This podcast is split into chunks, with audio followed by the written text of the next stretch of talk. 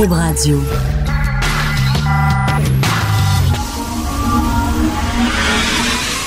De 10 à 11. De 10 à 11.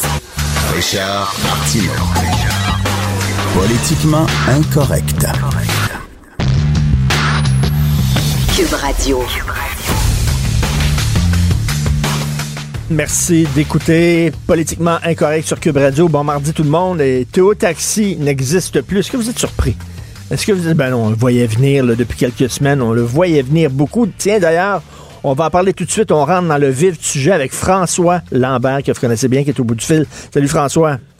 Salut Richard.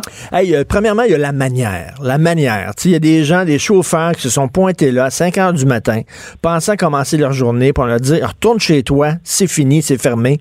Ça, c'est comme as-tu déjà cassé avec ta blonde par email, toi, une de tes blondes par email? Tu as envoyé un courriel en disant c'est Euh, fini, toi? Non, tu réponds plus à un moment donné, puis tu joues au lâche, là, mais euh, je peux comprendre cependant, OK? Puis euh, on, on, on va faire le tour, mais il y a eu tellement de grabuge et de vandalisme chez Théo Taxi qu'il n'y avait pas le choix. Je veux dire, les autos, ils auraient tout tamponnés dans, dans, dans, dans, dans les lampadaires, là. Je veux dire, il y a eu tellement de, de vandalisme, c'était connu de tout le monde qu'il y avait du vandalisme. Tu n'as pas le choix à un moment donné de, de faire un effet de surprise parce qu'il faut que tu dises aux gens en changement de chiffre, parfait, c'est fini, puis ceux qui sont là, ben c'est fini aussi. Pourquoi, il y a, danger de- pourquoi il y a eu du vandalisme? Les gens se plaignaient de leurs conditions de travail, c'est ça? Oui, ou ils laissaient le- les autos abandonnés, ils ont euh, tu sais, moi je lis les nouvelles, puis je vois ce qui se passe, puis je regarde les forums, puis c'était connu que c'était au taxi, lui, énormément de vandalisme. Donc, est-ce qu'il y avait le choix? Non, il n'y avait pas le choix. C'est sauvage en tabarnouche. là. On s'entend là, que le côté sauvage, il est là, mais une fermeture en essayant de sauver des pots cassés, il t'en reste pas beaucoup. Là. Je veux dire, tu, tu, tu vaux rien. Là. Je veux dire, un Théo Taxi aujourd'hui, une auto, ça vaut, euh, on va pouvoir acheter ça pour 5 000 piastres, là. Non, je sais bien, mais tu sais, c'est pas possible de rencontrer les employés puis de leur dire de vive voix, blabla, plutôt qu'attendre à 5 heures du matin. Je sais pas, à chaque fois que ça arrive, ce genre d'affaire-là, de fermeture, je peux, je peux comprendre qu'une une entreprise ferme, à un moment donné, euh, c'est pas, pas un organisme de, de, de charité, euh, mais dans la façon de le faire. Oui, mais regarde, Richard, rencontrer les employés. Les employés, là, j'ai écrit un texte au mois de novembre, puis j'ai ressorti ce matin. J'avais pris un Théo Taxi, et c'était la dernière fois que je l'avais pris, euh, pour plusieurs raisons. Là. Mais le chauffeur me disait, je lui demandais, pourquoi faire vous voulez vous syndiquer? Vous le savez que Théo va mal, tu sais. Puis le gars m'a dit, écoutez, monsieur, nous, les chauffeurs de Théo Taxi, la plupart, on vient du Moyen-Orient. Et nous, chez nous, il n'y en a pas de lendemain. Donc, on prend tout ce qu'on peut de l'employeur parce qu'on ne sait pas si l'employeur va profiter de nous le lendemain matin. Fait qu'on s'en fout s'il va fermer, c'est pas notre problème. Nous, on va tout ramasser. Donc, comment veux-tu à faire une conférence de presse pour expliquer à des gens que on va fermer les portes, que le projet n'a pas fonctionné? Euh, ça marche pas. Je veux dire, les gens se seraient révoltés. Il n'y aurait pas eu de dialogue. Il y aurait eu de la police pour séparer les bons des mauvais. Là. C'est, Ok. c'est- c'est, c'est- c'est pas possible dans une situation comme ça. Mais tu sais, Théo Taxi, c'est l'effet du, dollar, euh, du, du 15 de l'heure qui n'a pas fonctionné. C'est l'effet des subventions, euh, trop données de subventions qui ne fonctionnent jamais. Moi, pour moi, une subvention, Richard, c'est très simple. Tu fais de l'argent, tu as une subvention, tu en fais plus. Quand tu es obligé d'avoir une subvention pour Fonctionner. ta mois, Quand tu es obligé d'avoir une subvention pour fonctionner, il y a quelque chose qui Non. marche pas, là. Non, ça, c'est supposé de t'aider une, une subvention, pas te faire survivre. Euh, donc, c'est- plusieurs échecs. C'est l'échec de emprunter, penser gros, foncer, donner un gros coup, alors qu'une entreprise se bâtit tranquillement. C'est ça que c'est le même, ça se bâtit une entreprise. Ça se bâtit pas à coups de millions pour nous le mettre dans la gorge. Ça n'a pas fonctionné. Donc, c'est un échec. Là, je suis peut-être, naïf, je suis peut-être naïf, François, là, mais tu sais, il me semble, moi, je me dis, si le gouvernement, si le gouvernement, il met des millions de dollars dans une entreprise parce qu'ils ont vu, tu sais, ils ont épluché vraiment le modèle d'affaires, puis tout le dossier de l'entreprise, puis ils ont tout vu ça, puis c'était solide, parce que le gouvernement, il met pas notre argent dans, dans des canards boiteux. C'est sûr que, tu sais, c'est comme, pour- pourquoi ils ont mis là, on dit, en 60 millions, j'ai vu le chiffre passer, qu'on a mis Oui. là-dedans. Mais pourquoi on a mis 60 millions dans une entreprise qui, dont le modèle d'affaires ne fonctionnait pas? Je comprends pas Parce ça. que euh, on en a parlé un peu la semaine passée, Mm. Richard. Euh, Alexandre, c'est un très bon vendeur. Puis tout entrepreneur doit être un très bon vendeur pour faire croire son projet, parce que souvent, il est tout seul. Hein?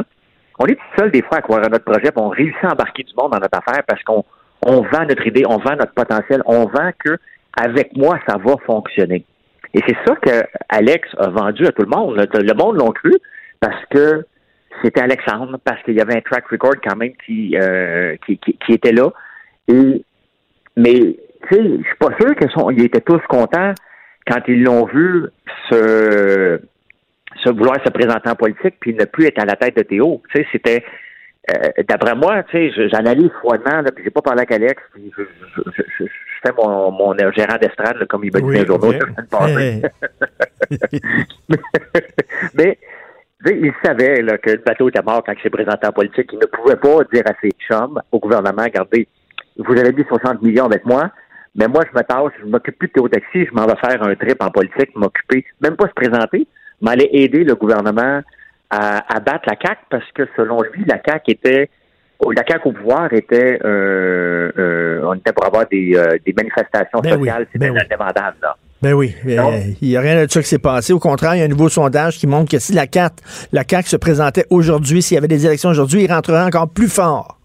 Ben oui, parce qu'à date, François Legault, qui n'était pas mon favori, c'est un bon job. Mm.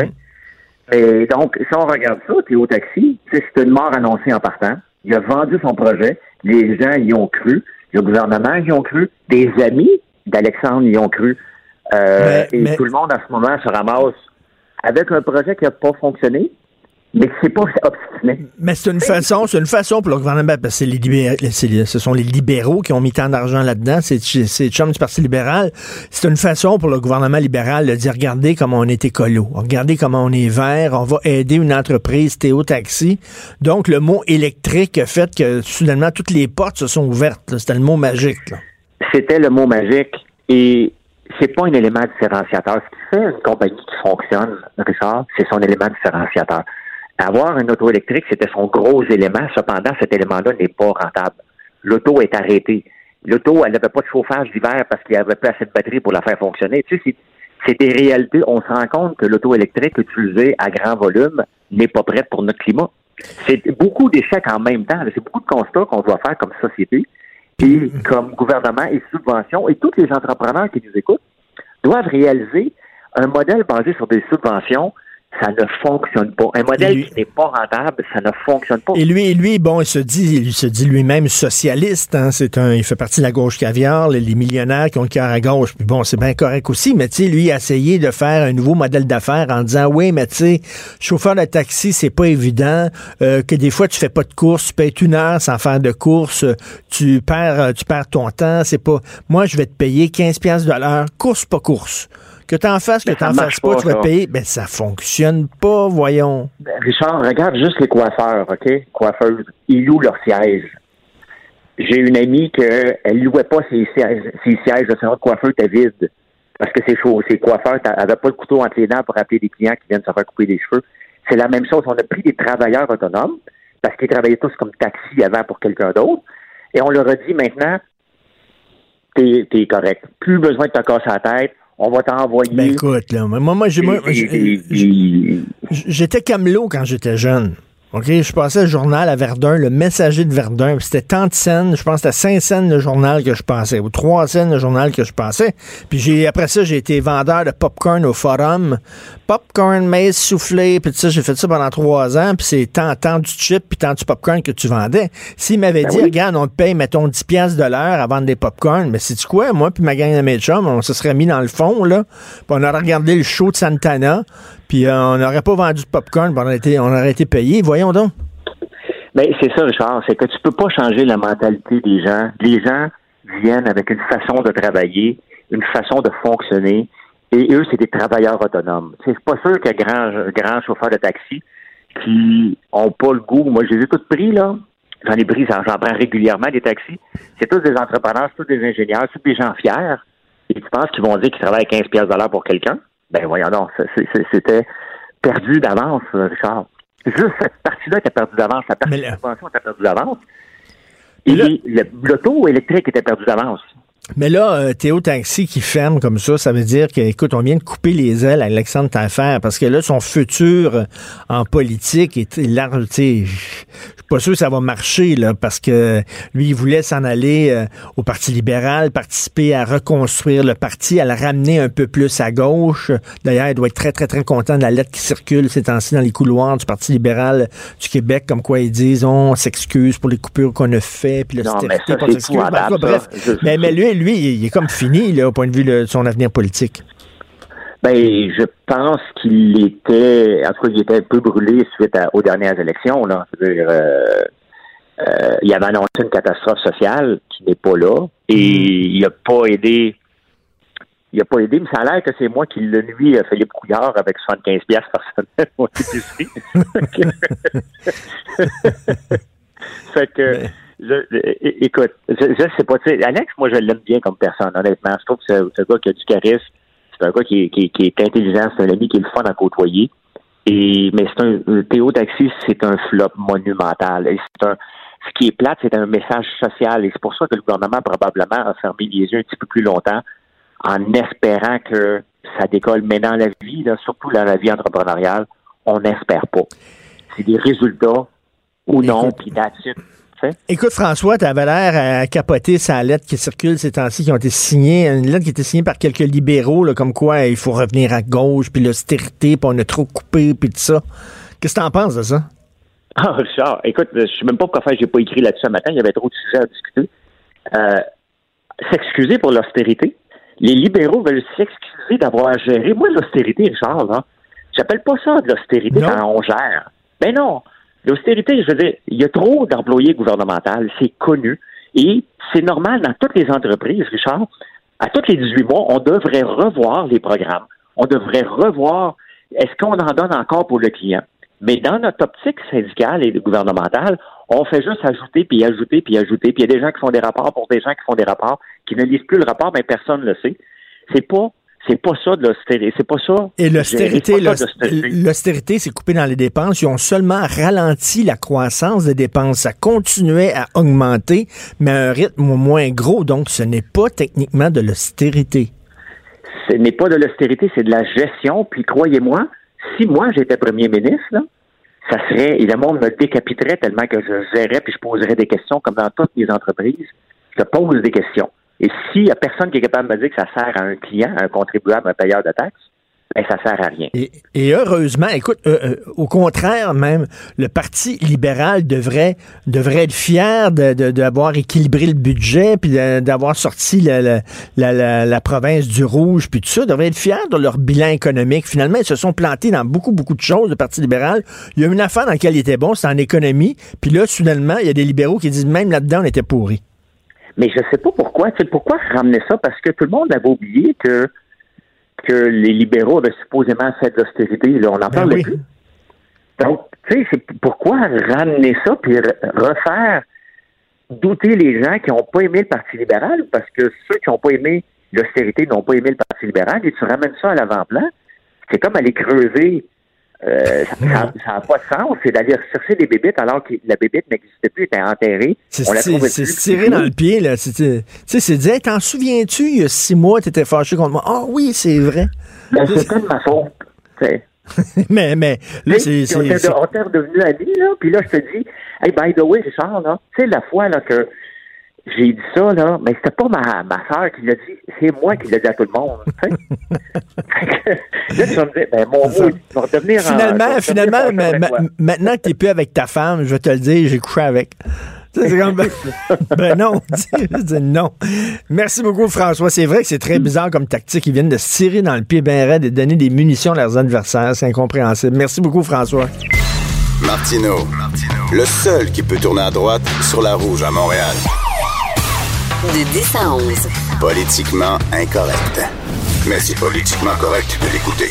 Alors, il y a deux jours, euh, dimanche dernier, euh, le soleil nous apprenait que de plus en plus de jeunes dans la vingtaine consomment du Viagra ou du Cialis pour euh, augmenter leur performance sexuelle au lit. On s'entend qu'à 20 ans, t'as pas besoin de ça. T'as pas besoin de ça. À 20 ans, tu bandes au vent. Littéralement, là, tu te réveilles le matin, ton drap, c'est une tente, là, tu sais, avec le drapeau bien dressé dans les airs. Pourtant, ils prennent ça de façon récréative. En plus, ils achètent ça sur Internet. Moi, je suis pas sûr que j'achèterais des médicaments sur Internet. Là. Pas sûr, là, ça vient d'où, c'était fait? Où exactement? Au Mexique, avec quoi exactement? Pas sûr. On va, on va en parler avec euh, la sexologue et psychothérapeute Sylvie Lavallée qui est avec nous. Salut Sylvie. Un beau bonjour, Richard. Hey, merci beaucoup d'être là. Euh, à 20 ans, on s'entend, là. T'as pas besoin de, de Viagra, là.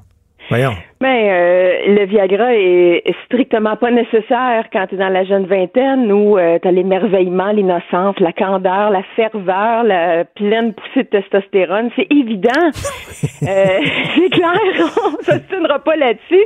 Sauf que le Viagra au Cialis, ça devient la pilule de la confiance et ça devient le comprimé de l'assurance ou de la garantie. Et là, je vais, je vais faire sourire tes auditeurs et probablement toi-même aussi. Je sais pas si écouté la série True Blood de vampires pour adultes. Très, très érotisé comme série où il, il publie, ben, il vendait du sang de vampire et ça devenait aphrodisiaque et ça créait même du priapisme, c'est-à-dire une érection qui en finit plus de bander. Donc, ça crée un autre problème. Mais on la recherche, cette substance-là on veut, pour un homme là, qui souffre, disons, d'anxiété, la peur d'avoir peur. J'étais avec une nouvelle partenaire, je l'ai trouvé sur Tinder. Je rencontre ce soir, je suis un peu fatiguée, j'ai fait un 16 heures au travail, j'ai mal dormi, je vais prendre une coupe de verre pour me détendre, puis là, je sais qu'il risque de se passer quelque chose. Tiens, je vais avoir un petit comprimé, je vais m'être procuré légalement. Ouais, tu mettons, mettons, je viens de rencontrer une sexologue, elle doit connaître, elle doit... Elle doit connaître ça, maudit, faut que je sois à hauteur en tabarnouche. Ah, ça, mériterait une chronique au complet. Oui, oui, oui. Non, non, mais ça, en parenthèse, ça doit faire peur aux hommes dans le lit des sexologues, mais je ferme la parenthèse. On en parlera à un moment donné. Oui, oui, oui. Mais disons quelqu'un, là, que t'es un peu impressionné, tu veux bien paraître. Je pense à un, gars là qui sent que la fille là est pas dans sa ligue. Ok, elle est trop belle pour moi. Ok. Elle est trop hot pour moi. Euh, je me demande comment je vais faire pour qu'elle me trouve euh, intéressant. Le gars, le gars, il a peur d'une panne. Oui, évidemment, parce qu'il est presque convaincu qu'il va en avoir une, parce que la dernière date qu'il a eue, c'est ça qui est arrivé. sexuellement, Richard, on se souvient de notre dernière fois, pas d'il y a cinq ans. Ben oui. Quand tu tombes en bas, quand tu tombes en bas d'un cheval, t'as peur la prochaine fois que tu fais de l'équitation, là. T'es en plein ça. tu prends pas le plus fougueux. Non. Donc, c'est sûr que le Viagra devient un peu comme la gravole avant de prendre une croisière. Tu sais, c'est en cas. Tu dis au cas où qu'il y a de la houle puis que je file pas bien. Alors, ça donne déjà là un peu de prestance. Moi, je me sers de ça dans mon bureau, Richard, pour convaincre les gens. Ça existe, le pharmaceutique vous pouvez vous en servir comme placebo. Utilisez le placebo parce que je pourrais donner un Smartie, la forme, la peinture bleu poudre, là, parfait, puis je te convainc que c'est ça, puis je suis bien, bien, bien convaincante et convaincue. Puis ça va, ça risque de fonctionner juste pour donner un petit coup d'élan.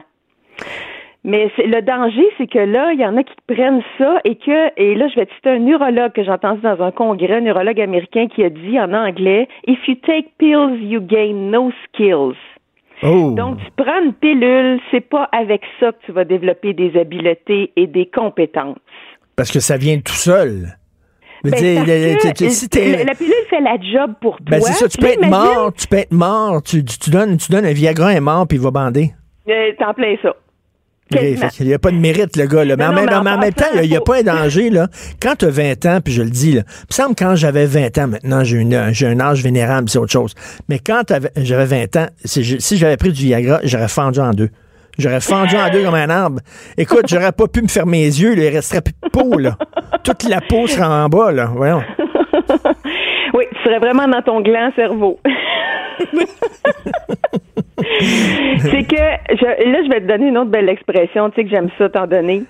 Euh, un cercle vicieux qui n'est plus qui n'a plus rien de vicieux. Oh, c'est très Alors bon, ça. ça, ça veut dire que on embarque dans un engrenage qui crée une impasse. Mais il faut, il faut que les gens, bon, regarde, je comprends qu'on regarde la porn puis tout ça, mais tu sais, quand je regarde, mettons, un film de Superman, OK? Je Mhm. sais que c'est de la fiction, que c'est un film, c'est une histoire qu'on me raconte. Je mettrai pas une cape, je prendrai pas le drap chez moi, mettre ça autour de mon cou puis me jeter en bas du 5 Ah non? Non. Je sais que la même chose pour, la même chose pour un film porno. Oui, le gars dans le film porno, bon, il baise avec 15 filles puis il est bandé pendant une heure. C'est un Ah, film, ça a été tourné, différent, Richard, ça a été c'est tourné différent. pendant une journée. Le Ouais. gars, il a eu des pauses, il y avait des fluffers, le gars était ses amphétamines, il y avait, Ouais. c'est pas la réalité. À un moment donné, arrêtez, là, de dire, Ouais, je veux baiser comme un... plus s'identifier que, tu sais, les gens sont friands de films d'horreur, de zombies. T'en vois-tu un passer, un zombie sur la rue? Là, fais pas de face plate, là. Non. mais on le sait que ça se peut pas. OK? Donc, c'est pour ça qu'on regarde ça, parce qu'on sait que ça nous arrive pas vraiment à nous. La porno, on peut s'y identifier. On peut se projeter. On appelle ça de la personnalisation. C'est-à-dire que ce qui se passe à l'écran, je peux le faire. Ça me touche parce que ça me représente. Et là, il peut y avoir un délire. C'est ça le cercle vicieux qui n'a plus rien Oui, de mais, vicieux. mais tu sais, il y a- y a- sur- mais des fois, il tourne. Oui, mais il tourne, puis là, il arrête, il arrête la caméra, puis il échange la caméra de place. Puis, tu sais, le, le gars, pendant ce temps-là, tu sais, il y, a- y a une fille qui l'aide pour maintenir son érection. C'est du fake, tout ça, c'est du faux. Voyons. Oui, mais les gens, quand ils sont seuls, je reprends le, le jeune homme là, de 20-25 ans qui, euh, qui se masturbe avec euh, l'aide pornographique, qui va chercher sur YouPorn, Pornhub, le vidéo, la capsule, le nec plus ultra qu'il veut. Alors, il va sélectionner la crème de la crème selon ses critères érotiques à lui, selon ses, euh, ses paramètres. Alors là, il devient maître de tout. Oui. Il est le producteur, le réalisateur, l'acteur, le metteur en scène de tout ça.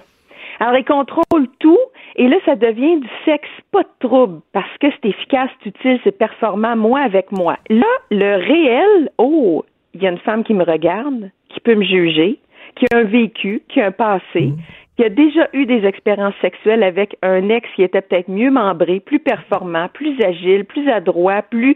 plus On, a- on a ça dans les gars, les gars veulent, veulent pas, ils ont ça dans la tête, hein? Ah, et oui. Ils ont ça dans la c'est, c'est visible. Donc, humiliant quand ça, quand c'est passé en pleine tumescence, quand c'est passé rigide, quand il perd de sa force, de sa fougue. Ça paraît. Vous autres, les filles, vous pouvez faire semblant. Tu sais, ça paraît pas. Les gars, les gars, à un moment donné, tu peux pas faker une érection. Elle est là ou elle est pas là. Oui, c'est sûr que pour la femme, disons, je vais être politiquement correcte. OK. C'est, c'est plus discret. Ben oui. Je dis pas qu'on fait semblant. C'est Non, mais tu plus peux. discret. Euh, et ça reste de l'ordre du possible. OK? Euh, et des fois, il y a des femmes que le désir vient, et croît avec l'usage. Tandis que le, le, gars, ben, euh, tu sais, la fille, il y en a qui ont la croyance de, ben, en me regardant, tu vas bander. Puis il y en a que, ben non, parce que déjà, à l'idée de me déshabiller, je stresse de ce qui s'en vient parce que je me mets de la pression. Je sens que là, tu me juges, je sens que je passe un test, je sens que c'est ce soir que ça se passe, je sens qu'il y en a deux autres qui attendent après moi. Parce que si c'est pas moi, tu vas dire suivant. Alors, ça existe en ce moment avec du Tinder. Le c'est pas toi, ça va être un autre.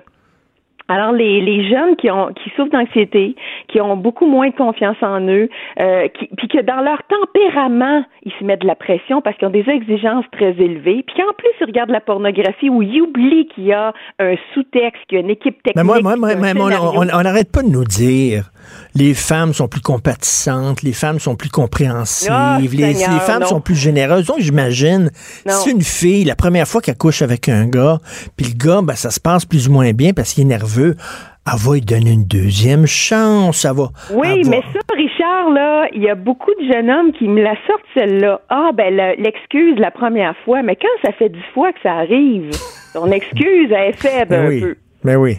Alors, puis il y a des jeunes femmes qui sont aussi exigeantes et impatientes et intransigeantes. Non, Euh, ça se peut pas. pas- Ça, les toutes femmes les sont femmes qui ont toutes la bienveillance bonnes. innée. Mais Oh, là, non. écoute, autre chose, toi, là, comme sexologue et euh, psychothérapeute, j'imagine que tu n'encouragerais pas les gens à acheter des médicaments sur Internet. Ça a été fait Mais où, par qui, puis quoi, puis... non. Tu sais, Non. euh, tu sais Euh, jamais, là. Prendrais-tu de la chimio en ligne? Hi. Ben non.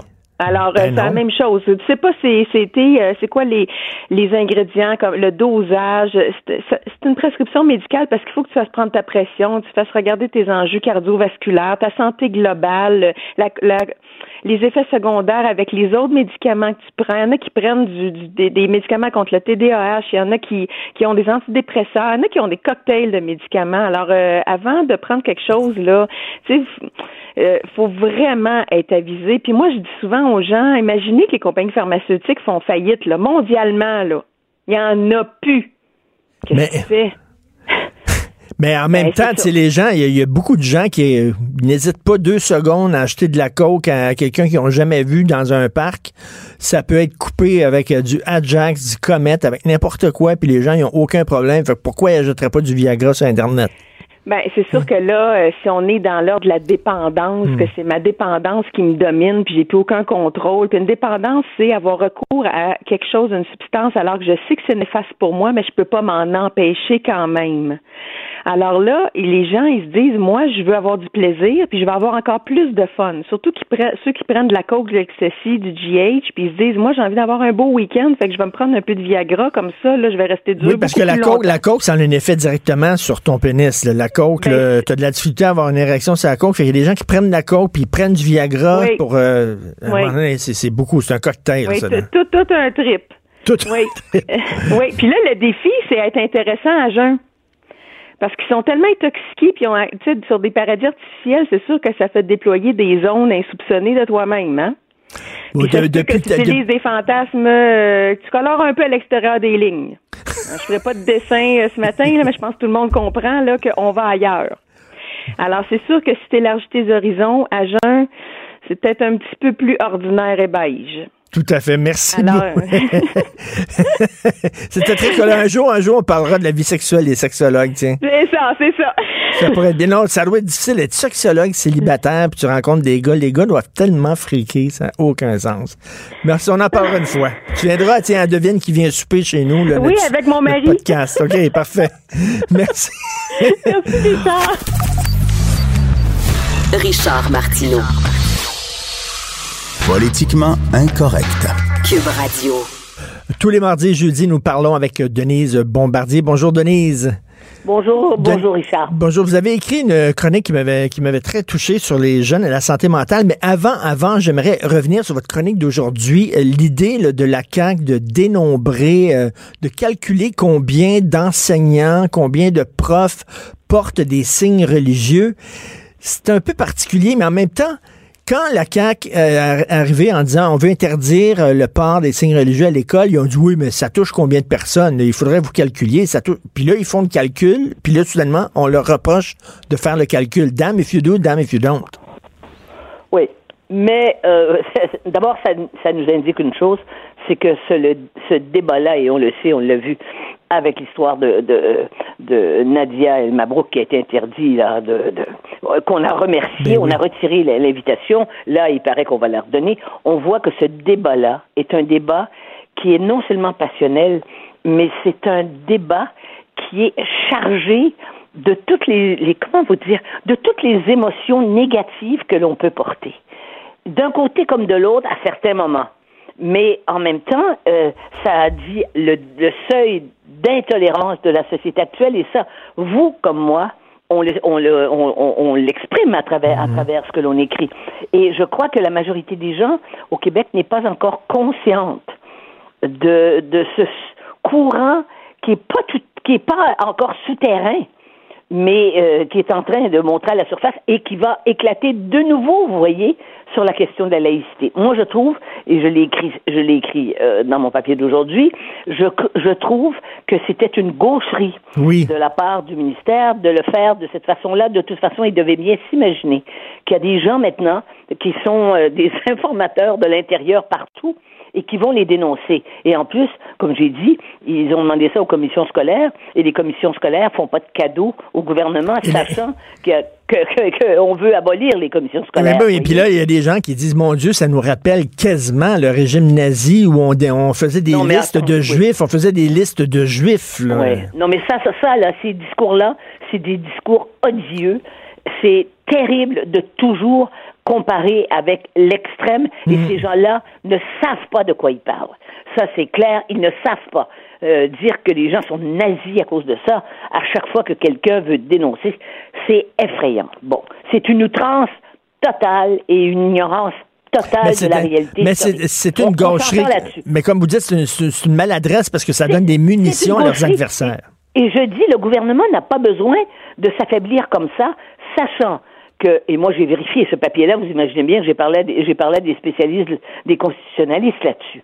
Il est évident, par exemple, que s'il veut interdire des signes religieux, et en particulier aux enseignants, c'est évident que ça va se retrouver devant les tribunaux.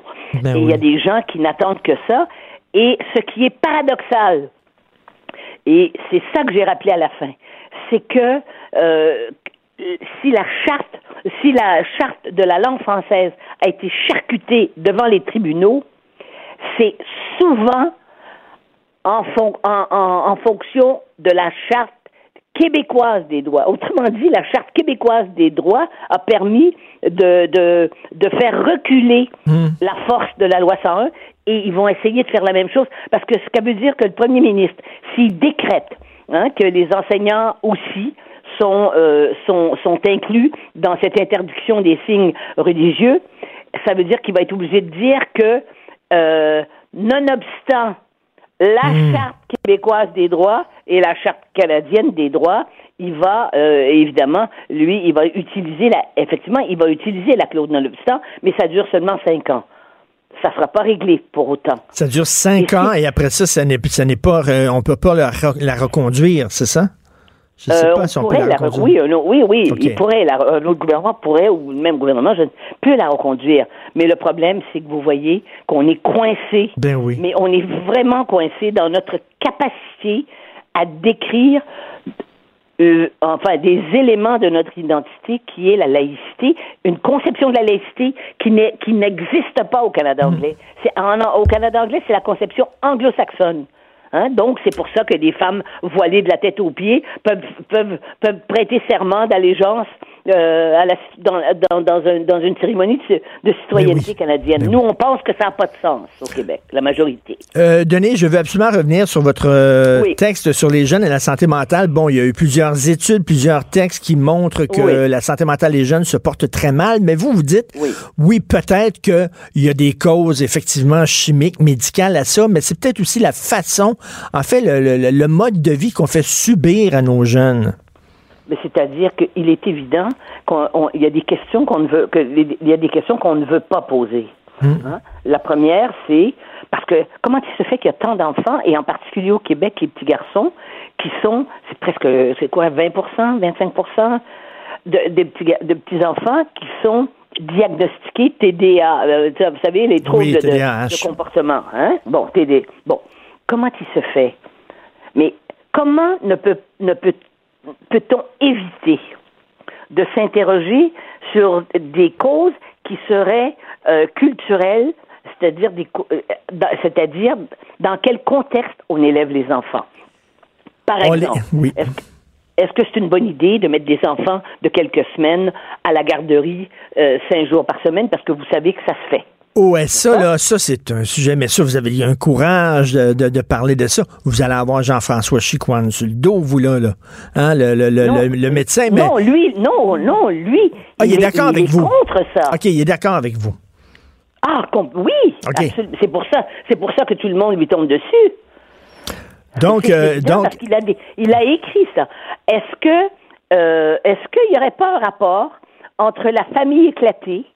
Vous savez que nous avons le plus grand taux au Québec, mm. euh, comparé au Canada, de, de, de séparation et de divorce. Est-ce que c'est vrai que cette phrase dont je dis qu'elle est déculpabilisante pour les adultes, et en particulier pour les parents, évidemment, de dire que, ah, un enfant, ça s'adapte à tout il va accepter ça. Un enfant, ça s'adapte à tout. Peut-être que ça s'adapte, mais peut s'adapte tout croche. Vous avez tellement raison, parce que moi, je me suis séparé de la mère de mes deux filles. Mes filles avaient 3 et 6 ans, et pour me déculpabiliser, c'est ce que je disais, oui, mais les enfants, ça s'adapte. C'est pas vrai. Été, lorsque, je, lorsque je suis parti, ça a été une bombe atomique dans leur vie qui a explosé, là.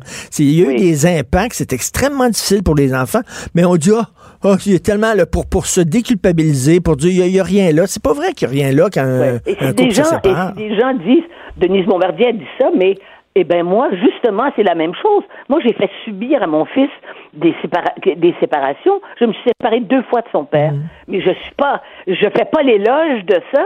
Je dis pas que ça n'a pas eu d'influence sur lui. Je le sais que ça a eu une influence. Mm. Évidemment, lui, il s'en est sorti. Et puis c'est un créateur, puis c'est- c'est quelqu'un qui, qui, est- qui, qui est dans la vie. Mais ça a aiguisé sa sensibilité et ça a causé des douleurs importantes de- au petit, au petit garçon qu'il était à l'époque. Ben oui.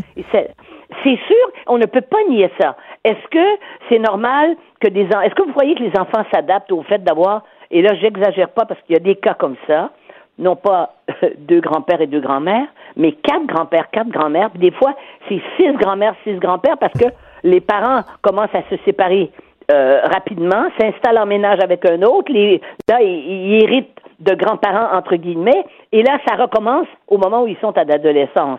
Bon, est-ce que vous croyez que les enfants, parce que moi je considère que c'est encore des enfants à l'adolescence, est-ce que vous croyez que les enfants peuvent s'adapter facilement à ça? Est-ce que vous croyez? Alors ils vont dire ben oui, mais qu'est-ce que vous voulez qu'on se sépare pas? C'est pas de ça, c'est pas de ça que on parle. Mais il faudrait quand même identifier les les, euh, les, les, les- le contexte dans lequel on fait vivre les enfants Et et, ça- se dire une chose qui est pas politiquement correcte. Et je la dis, et je sais que vous pourriez la dire, puis on n'est pas des exemples. C'est que on sait qu'il y a des gens qui ont attendu que leurs enfants soient assez vieux pour se séparer. Il y a des couples. Moi, j'en connais des couples comme ça.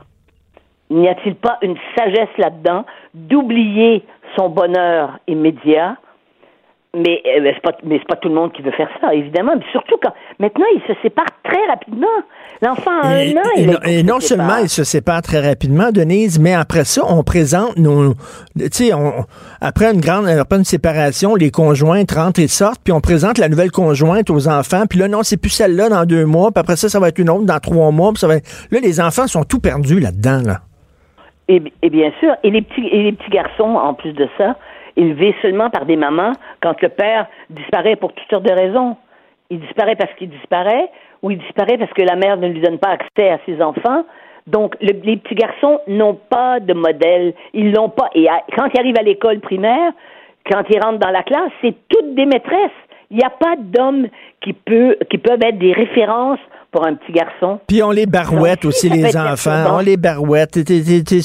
Ton, ex, ton ex, ton ex-mère, ta nouvelle conjointe, ta belle-mère, on chez une de tes grand-mères, puis le lendemain chez l'autre grand-mère, puis la gardienne, puis tout Oui. ça. On les savez, barouette. moi qui, moi qui connais la France euh, comme, euh, je dirais très bien, en ce sens-là, et les plupart des pays européens, vous savez, c'est des vieux pays.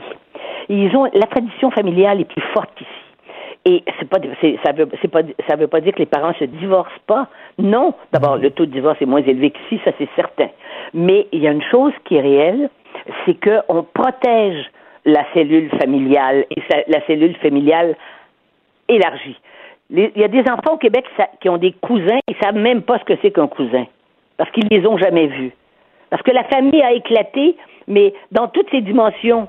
Hmm. Vous comprenez? Ben oui. Alors les petits-enfants, c'est- ils ont plus le sens de la famille. Je suis sûre qu'il y a aussi, ça explique aussi les, Mais- les perturbations de l'identification, ce qu'on appelle l'identification, on pourrait appeler ça de proximité. Mais j'ai- j'ai bien- Les gens les plus près. Hein? Ma grand-maman, c'est quoi une grand-maman? Hmm. Mais une grand-maman numéro 2 ou numéro 3, c'est pas une grand-maman. Hein? C'est une dame âgée, plus âgée aussi.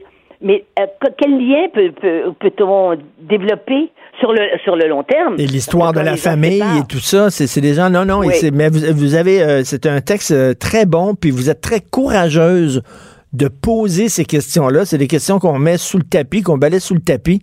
Mais euh, je trouve que c'est bien de confronter ces questions-là. Donc, ça s'appelle euh, La santé mentale des jeunes. En fait, euh, vous pouvez trouver ça sur le site Internet du journal. Très bonne réflexion, Denise. Merci beaucoup. Martineau et l'actualité, c'est comme le yin et le yang. Impossible de les dissocier. De 10 à 11.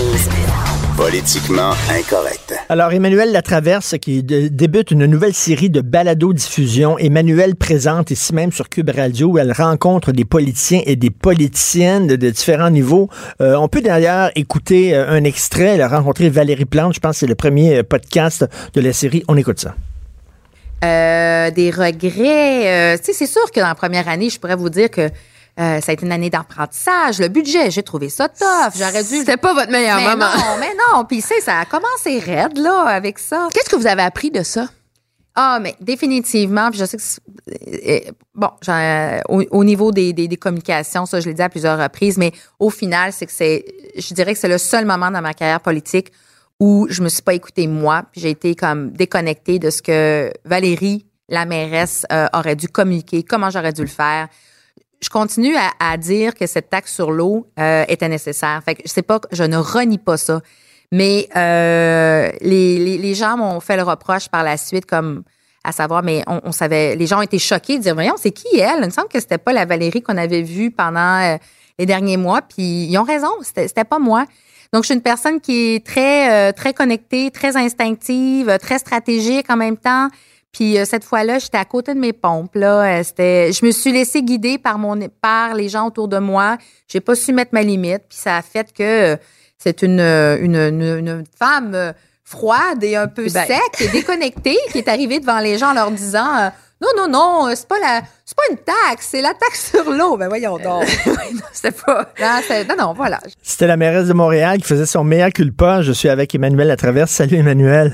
Bonjour. Bonjour. Il me semble que c'est, je sais pas, j'ai l'impression que c'est, très difficile maintenant. Toi, tu, tu couvres la politique depuis, depuis longtemps, Emmanuel. Il me semble que c'est plus difficile aujourd'hui qu'avant d'avoir accès à des politiciens au pouvoir. Quand ils sont dans l'opposition, c'est sûr qu'ils veulent, ils ont un me- message à transmettre, mais quand ils sont au pouvoir, il me semble qu'ils protègent tellement leur image, ils veulent pas être confrontés, surtout pas à leur mauvais coup, comme tu fait avec euh, Valérie Plante. Est-ce que c'est plus difficile aujourd'hui d'avoir accès, ce genre d'accès-là avec des politiciens qui sont au pouvoir?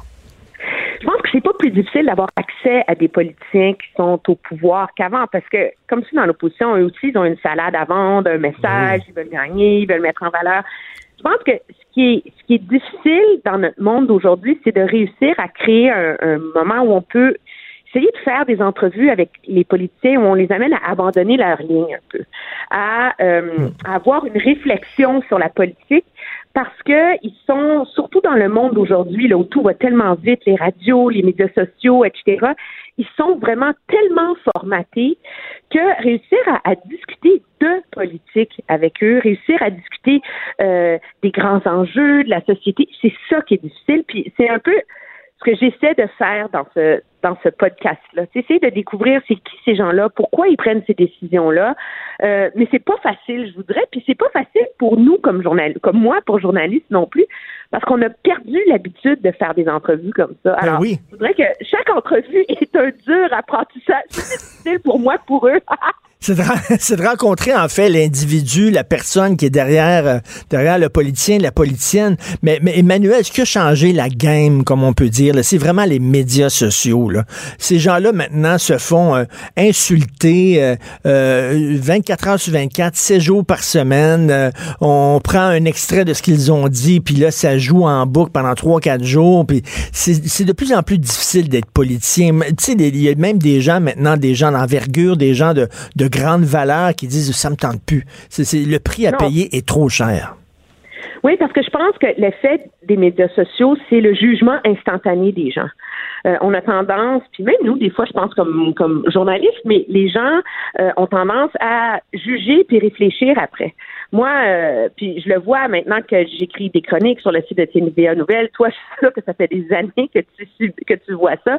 Les gens m'envoient des critiques sur ce que j'ai écrit, puis je me rends compte qu'ils ont pas lu l'article Hum, ben oui. euh, qu'ils en ont lu juste la moitié, qu'ils veulent que retenir de ce que tu as écrit, ce qui fait leur affaire, plutôt que euh, que de prendre le temps de réfléchir, d'être confronté à des idées avec lesquelles ils sont pas d'accord, de faire de faire la part la part des choses. Puis moi, je trouve ça malheureux parce que moi, comme journaliste, ce que je trouve le plus intéressant, c'est de plonger dans un sujet qui m'intéresse pas a priori, genre ah non, je fais pas ça aujourd'hui, c'est tellement plate. Puis finalement me rendre compte que c'est complexe, que mon, mon opinion de ça va changer. Fait que c'est un petit peu c'est un, cet espace De, de- mais de donner le temps, c'est ça. de donner le temps aussi. Les gens jugent extrêmement rapidement les, les politiciens. Puis regarde, écoute, là, René Lévesque, là. OK, le gars, il buvait là, pas mal. Euh, il était quasiment alcoolique. Là. Euh, il était womanizer. Euh, il était courailleux de jupon. Euh, il jouait aux cartes. Euh, il était débraillé. Aujourd'hui, il tiendrait pas cinq minutes là, avec les médias sociaux. Là. Churchill, il prenait de l'opium. Il était sous du matin au soir. Il arrêtait pas de changer de parti régulièrement. Clairement, le gars, il a changé la face de l'histoire, Churchill. Mais aujourd'hui, avec les jugements comme ça, ces politiciens-là ne tiendraient pas. On a perdu quelque chose avec les médias sociaux. Mais les, les politiciens aussi prenaient plus de risques, je pense, dans ce temps-là. On était à l'ère des grandes idées, des grands risques, des beaux risques, pour reprendre une phrase euh, un peu, euh, un peu surutilisée là. Mais je pense que euh, je pense que c'est important, surtout à l'ère du cynisme en politique et tout ça, d'essayer de prendre le temps de les écouter, de réfléchir. Puis moi, ce qui m'a ce qui m'a guidé dans l'idée de faire cette cette série-là, c'est que je les côtoie depuis 20 ans. Là. Alors, je connais plein d'anecdotes de vie, de choses qui, à mes yeux de journaliste, rendent ces gens-là intéressants, puis qu'on raconte jamais parce que ça rentre pas dans le cadre des, des, nouvelles et tout et tout. Puis je me dis peut-être que si le public prenait le temps, juste essayer d'écouter ces, ces gens-là, leur histoire, voir d'où ils viennent. Puis que moi, j'essaie de m'imposer la discipline, de pas poser les mêmes questions qu'on leur pose tout le temps. euh, peut-être qu'on peut réussir à créer quelque chose de, de, de nouveau, mais c'est pas facile. C'est comme un, un work in progress, mon affaire. Mais tu sais, est-ce que ce livre, est-ce qu'ils sont sur leur garde? Est-ce que, premièrement, pourquoi des gens se lancent en politique en 2019? Il y a beaucoup de gens qui diraient, il me semble que tu peux davantage changer les choses en étant journaliste, en étant commentateur ou en étant, je sais pas, travailler dans des organismes comme Greenpeace, comme Équiterre, des organismes comme ça, plutôt qu'en politique. Euh, là, s'ils vont en politique, c'est pour l'amour du pouvoir, c'est pour se faire des amis qui ont du cash, etc. Euh, toi, il y a encore des gens qui vont en politique vraiment pour euh, améliorer le bien-être des citoyens par idéal. Ça existe encore? Moi, je pense que oui. Je pense qu'une grande proportion des politiciens vont en politique pour les bonnes raisons. Puis c'est pas tous les mêmes. Il y en a, c'est pour euh, changer euh, le cours du pays, la façon dont il est gouverné. D'autres, c'est vraiment davantage par un souci de proximité parce qu'ils aiment ça faire la politique. Ils aiment ça rencontrer des gens. Ils aiment ça les aider. Ils aiment ça essayer d'avoir de l'influence. Ils aiment la joute politique. Euh, et je pense que la politique les transforme aussi.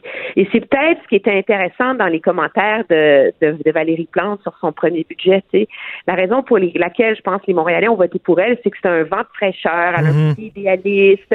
Puis là, tout d'un coup, elle venait d'être élue, puis ils sont ramassés avec, autour du budget de la taxe sur l'eau, une mairesse qui présentait des choix difficiles comme toutes les autres politiciens. Tu sais? Puis il s'est dit, oh là là, faut pas que la politique me change. Puis ça, c'est, intéressant. Puis j'ai fait une entrevue aussi, elle va être dans, dans deux semaines avec euh, Catherine Dorion. Puis c'était juste ah, oui, wow, ça, ça controverse éclate sur ses vêtements. Puis elle-même le disait que c'était une crainte que le monde politique la change et qu'elle elle veut essayer d'être vigilante pour rester elle-même face à ça. Puis je pense que les politiciens qui réussissent le mieux, puis je sais pas réussir en termes de devenir premier ministre ou en termes de d'être ministre des Finances. Là. Je dis ceux mhm. qui réussissent à faire une vraie différence dans la vie. Des fois, c'est des politiciens qu'on connaît pas, mais c'est ceux qui restent fidèles à leurs idéaux. Ben c'est ça, fidèles à leurs idéaux. Je parlais à un moment donné à Lucien Bouchard, puis qui me disait, tu sais, c'est facile de d'arriver de, de, avec un nouveau programme ou construire une autoroute et tout ça, mais tu sais, quand tu prends des décisions qui sont difficiles, que les gens aimeront pas, mais tu sais que c'est pour leur bien, c'est là où on voit de quel bois tu te chauffes vraiment. Oui, c'est ça. Puis c'est la, mais c'est toute la, difficulté du pouvoir. Le gouvernement Legault est confronté à ça en ce moment. Là. Oui. On l'a vu hier avec la controverse sur euh, recensement ou non des signes euh, religieux. De dire qu'il y a un consensus autour euh, de la laïcité au Québec, c'est une chose, mais une fois que tu mets ces décisions-là en application, elles viennent avec des conséquences. Ben, c'était maladroit. Là. c'est une décision très maladroite, je trouve, du gouvernement Legault. Là. Oui, mais des fois, on, c'est, c'est toute la difficulté, je pense, euh, de, gouverner aussi, de savoir faire les bons compromis et de pas transformer le fait de gouverner en juste être des bons communicateurs, tu sais. Oui. Mais de vraiment faire les bons choix puis prendre le temps de les expliquer aux gens. Je pense que je pense que c'est ça euh, le pari. Puis moi, je dirais que nous, comme journalistes, on a le devoir d'essayer de faire, de contribuer un peu à cette euh, à cette pédagogie-là. Ben c'est ça. Toi, c'est une façon de lutter contre le cynisme en politique, là. Oui, mais moi, dire, euh, C'est ça, plutôt que de dire tous pourris, euh, bonnet blanc, blanc bonnet, t'essaies de nous faire Non. justement rencontrer les gens. Là, tu as rencontré Valérie Plante, euh, Catherine Dorion. Est-ce qu'il y en a d'autres de, de? Ben, j'ai rencontré Geneviève Guilbeault, Maxime Bernier, puis là, tu vois, je suis assise là, dans un, une pièce euh, dans le nouvel édifice du centre et j'ai juste devant moi le Roméo Saganache que je m'apprête à Oh, interviewer. ben, ça va être bon. Hey, Maxime Bernier, j'ai hâte d'écouter ça. Ça va être quelque chose. Merci Merci. beaucoup. Merci. Tu vas Au faire un. Joe Louis? Non? non, pas du OK. Merci, Emmanuel. On va Salut, écouter ça, c'est sûr. Cube Radio.